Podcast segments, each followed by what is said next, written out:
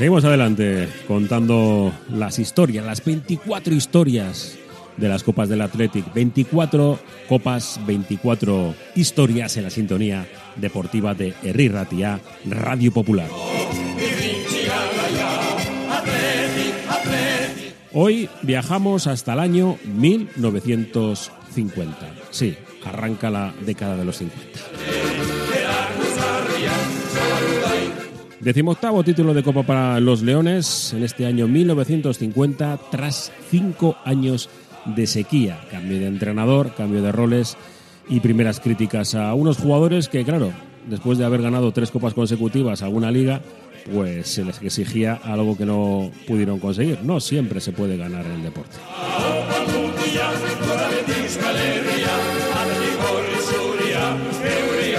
La final en la que los Leones se zamparon con Zarra, cuatro bacalaos, a todo un Valladolid que fue un mero juguete para los Leones. 28 de mayo del 50, pero antes, como siempre, ¿qué es lo que tenemos que hacer? Contextualizar este año 1950, qué es lo que sucedía en el mundo, qué pasaba en este arranque de, de década de los 50.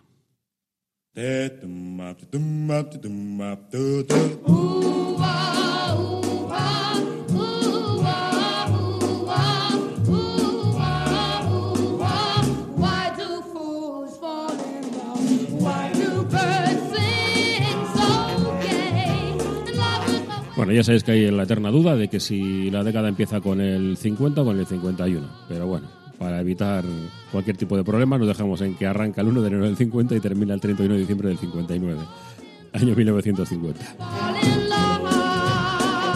Durante esta década, las dos superpotencias vencedoras de la Segunda Guerra Mundial, Estados Unidos y la Unión Soviética, rompieron su alianza durante la guerra y se enemistaron convirtiéndose en líderes de dos bloques, el occidental capitalista, liderado por Estados Unidos, y el bloque del Este, el comunista, liderado por la Unión Soviética, y el mundo vio formarse lo que se conoció como la Guerra Fría.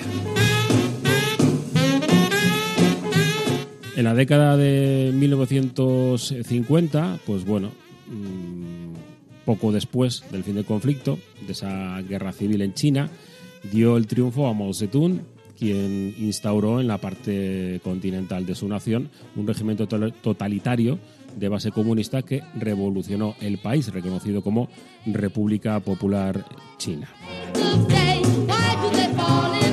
En esta década, la disputa entre los dos nuevos ejes mundiales se intensificó notablemente con la Guerra de Corea y la posterior división del país en dos estados diferentes. Se inició una carrera armamentística sin precedentes que se extendería en las siguientes décadas. Así, la Unión de Repúblicas Socialistas Soviéticas y Estados Unidos se iniciaron a la carrera de un arsenal nuclear capaz de destruir todo el planeta. El proceso de descolonización, iniciado después de la Segunda Guerra Mundial, se intensificó y marcará esta década y las dos siguientes. Imperios como el francés o el británico se desprenden de numerosas posesiones en África, Oriente Medio y Asia. Estados Unidos vio una revolución cultural impulsada por el rápido desarrollo industrial y el consecuente fenómeno del consumismo. Y claro, musicalmente pasaban cosas distintas, como estamos escuchando con música, bueno, pues muy balonga.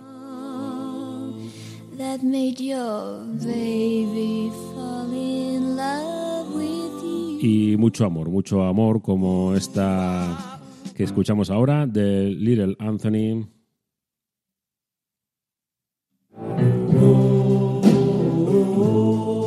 Su tears in my pillow.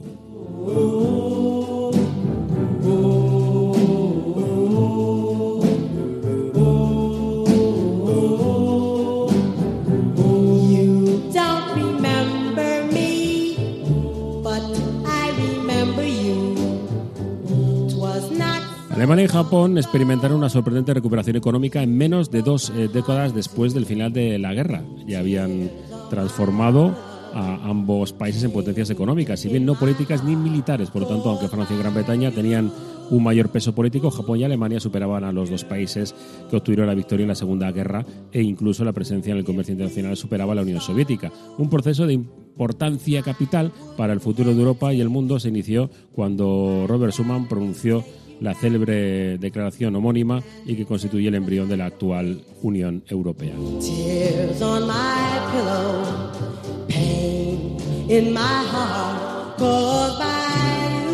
En este año 1950 se restableció la pena de muerte en la Unión Soviética. Arrancó esta cruenta guerra de, Corea, que bueno, que trató de pues eh, de ganar Estados Unidos influencia en este lado del, del mundo y bueno, sucedió porque el 25 de junio tropas norcoreanas que conformaban un ejército de 100.000 hombres traspasan el paralelo 38 e invaden Corea del Sur. Solo dos días después, el presidente norteamericano Harry Truman anunciará que los Estados Unidos intervendrán inmediatamente en el conflicto y el 28 de junio se aprobará en la ONU el uso de la fuerza contra Corea del Norte. En el 53 se firmará el acuerdo de paz restableciendo la división de Corea de 1945 por el paralelo 38. Las tropas bajo mandato de las Naciones Unidas sufrirán 500.000 bajas, mientras que las... Eh, coreanas del norte eh, ascenderán a millón y medio de fallecidos en esta guerra que duró tres años y que se arrancó en este año 1950 que estamos repasando y en el que, bueno, dentro de lo positivo, el 22 de agosto la Asamblea Europea aprueba la Declaración de los Derechos Humanos, que dos años antes ha sido redactada por la Asamblea General de las Naciones Unidas Europa, tras haber padecido dos cruentas guerras mundiales, además de la terrible lácara del fascismo aboga por unas buenas relaciones y para lograr ese objetivo marca claramente los mínimos que deberán ser respetados. El ideal del documento es que todos los pueblos y naciones se esfuercen mediante la enseñanza y la educación en el cumplimiento de los derechos y libertades propuesto por Naciones Unidas.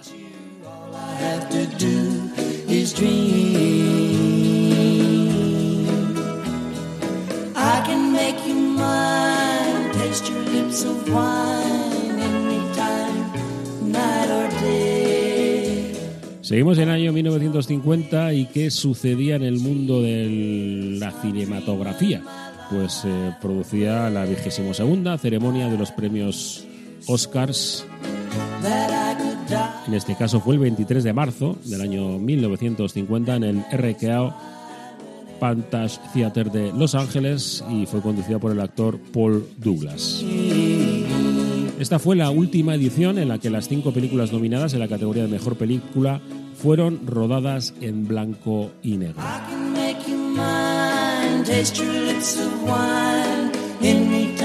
La mejor eh, película fue All the King's Men. Bueno, es eh, una película basada en la novela homónima de Robert Penguarren y dirigida por Robert Rosen. Mejor director para Mankiewicz por Carta a tres esposas. El mejor actor para Broderick Crawford. La mejor actriz por la película La Heredera para Olivia de Hallivan. Mejor actor de reparto, Dean Jagger, de Mujer de Reparto, Mercedes McCambridge. Y el mejor argumento para La historia de Stratton, de Douglas eh, Marron. Lo que siempre me gusta recordar, el mejor traje animado para For Science Steel Reason. Y la música que estamos escuchando, música norteamericana en la época también, en los bares de, de Bilbao, de Vizcaya, se escuchaban otras cosas, evidentemente.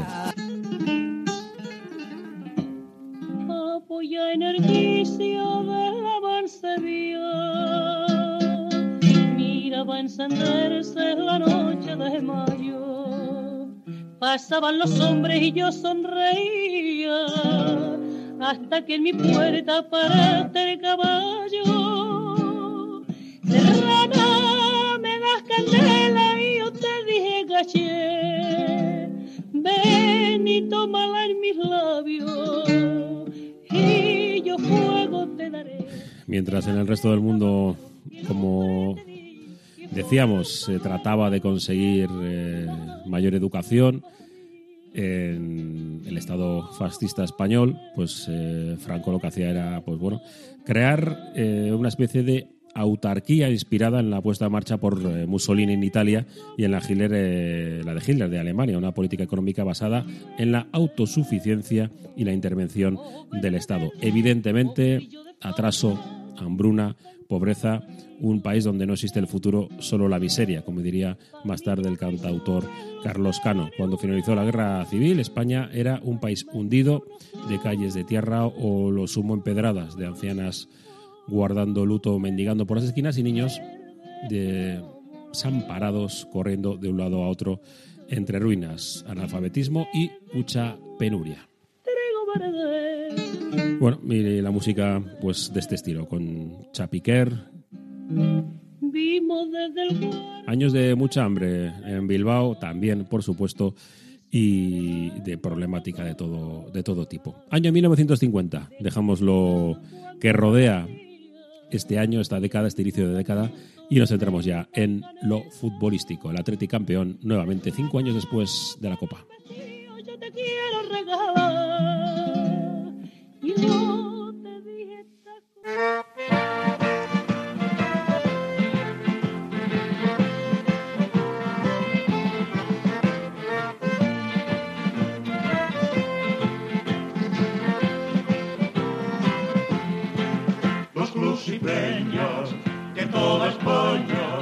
siguen atentos y compasión la marcha noble y la campaña. Seguimos con nuestro recorrido histórico por las 24 copas del Athletic, 24 copas, 24 historias en la sintonía de Herri Ratia Radio Popular. Saben sus hinchas que cada uno, que cada uno vale pues venía el Athletic de ganar tres copas de manera consecutiva. Muchos ya creían que era el equipo invencible, porque tenía una delantera de las de asustar nada más aparecer por los terrenos de juego. Pero fíjate tú que en ocasiones eh, no todo funciona. Y no funcionó el Athletic en las siguientes temporadas. De hecho, en la siguiente, la 46-47, bueno, pues eh, perdió nuevamente con seguramente uno de los mejores Zarra de la historia, que marcó 35 bacalaos. Gainza le hizo 8 al Celta en un histórico 12 a 1, pero el equipo en el final de, de la temporada no acabó estando bien y de hecho el año anterior incluso eh, había perdido la liga también frente al Alcoyano en un partido por 3 a 2 y le había eliminado de la Copa también el propio equipo en el que, bueno, pues el Alcoyano no era ni muchísimo menos tan profesional como era, lo era nuestro Athletic. Seguían los malos resultados y esto le llevó a la junta directiva de la Atlética desprenderse del entrenador que había marcado toda una época, como era Juanito Urquizu, que bueno, llegó un británico, Mr. Bates, que eh, consiguió dar una vuelta a la situación eh, deportiva del, equipo, mejoró algo, eh, regresó Venancio tras estar en el Baracaldo en la temporada 48-49 y bueno, pues poco a poco el equipo fue reencontrando ese poderío ofensivo. Pero atrás, nuestro Athletic, sobre todo cuando disputaba los partidos a domicilio, no era un equipo fiable. Y por ello, pues en Liga no acababa de funcionar y en la Copa pues tampoco.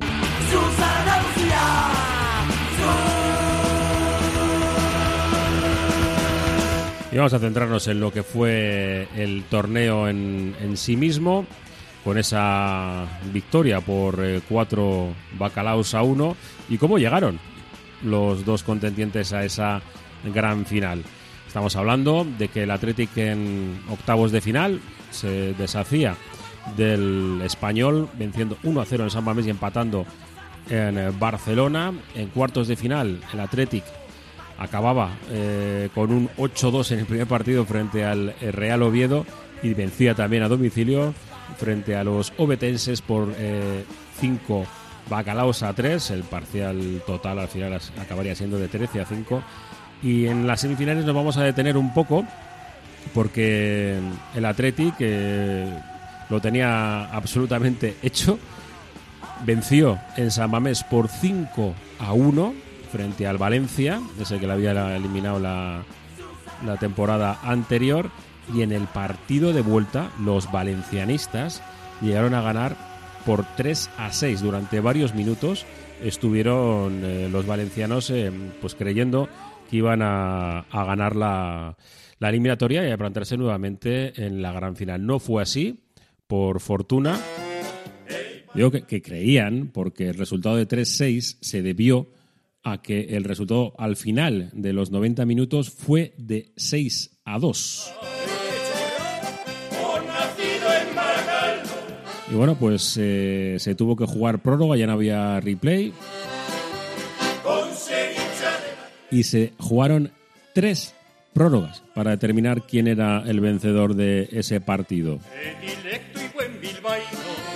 Se daba tercera prórroga y gol de oro que anotaba Gainza. Hincha del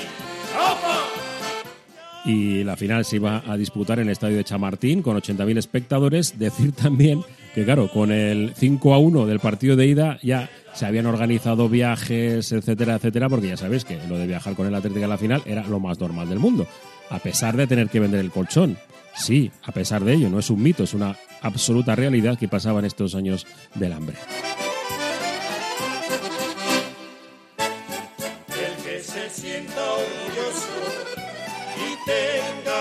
Y claro, el cansancio que tenían los Leones, claro, es que se jugaron los partidos de, de ida el 21 de mayo, el de vuelta el 24 que apoye su canto. y cuatro días después había que estar en Madrid para disputar esa finalísima frente al Real Valladolid Club de Fútbol.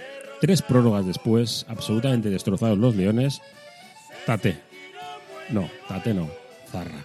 Cuatro goles de Zarra, cuatro bacalaos.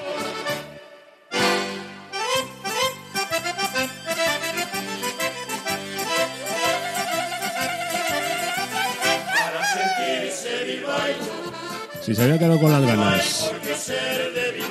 Telmo Zarra eh, se había quedado con las ganas en la final del 45, que fue expulsado de ser importante, su única expulsión. En este caso no hubo absolutamente nada que hacer. Eso sí, el partido durante el primer tiempo, en el sofocante calor madrileño, pues no fue del todo positivo. Y bueno, pues eh, Zarra sí adelantó a los Leones en el minuto 15 y hasta la segunda mitad muy, muy, muy, muy tarde, no se mejoró la situación. Empate a uno en el minuto 85, nos abocamos a una prórroga y a partir de entonces ahí apareció, pues bueno, pues eh, nuestro mito viviente, como era Telmo Zarra, que pasó de ese empate a cero, el 1-1, y a partir de ese momento, cuando las cosas estaban eh, complicadas, se conseguía vencer de manera contundente con ese hat-trick en tiempo de prórroga. Con ser hincha del Atleti. ¡Opa! Ya no es hijo de Bilbao. Lo cierto es que el Athletic cambió algo, ¿eh? porque no fue un buen partido durante los 90 minutos.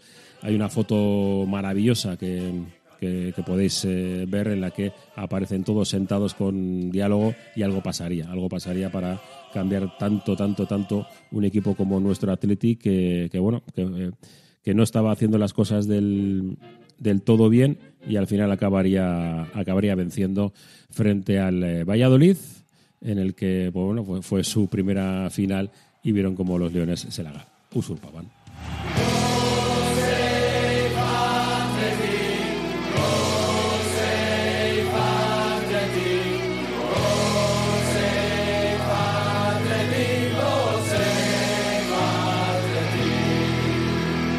Pues en la prórroga maravillosa de Zarra, tres bacalaos, cuando ya había metido otro, cuatro Zarra en esta final del año 1950 en Chamartín, con 80.000 espectadores y en el campo le Lezama la portería, Canito Areta en defensa con Aramberri, Manolín y Nando en el centro del campo y la delantera para los mayores. Iriondo, Venancio, Zarra, Panizo y Gaiza.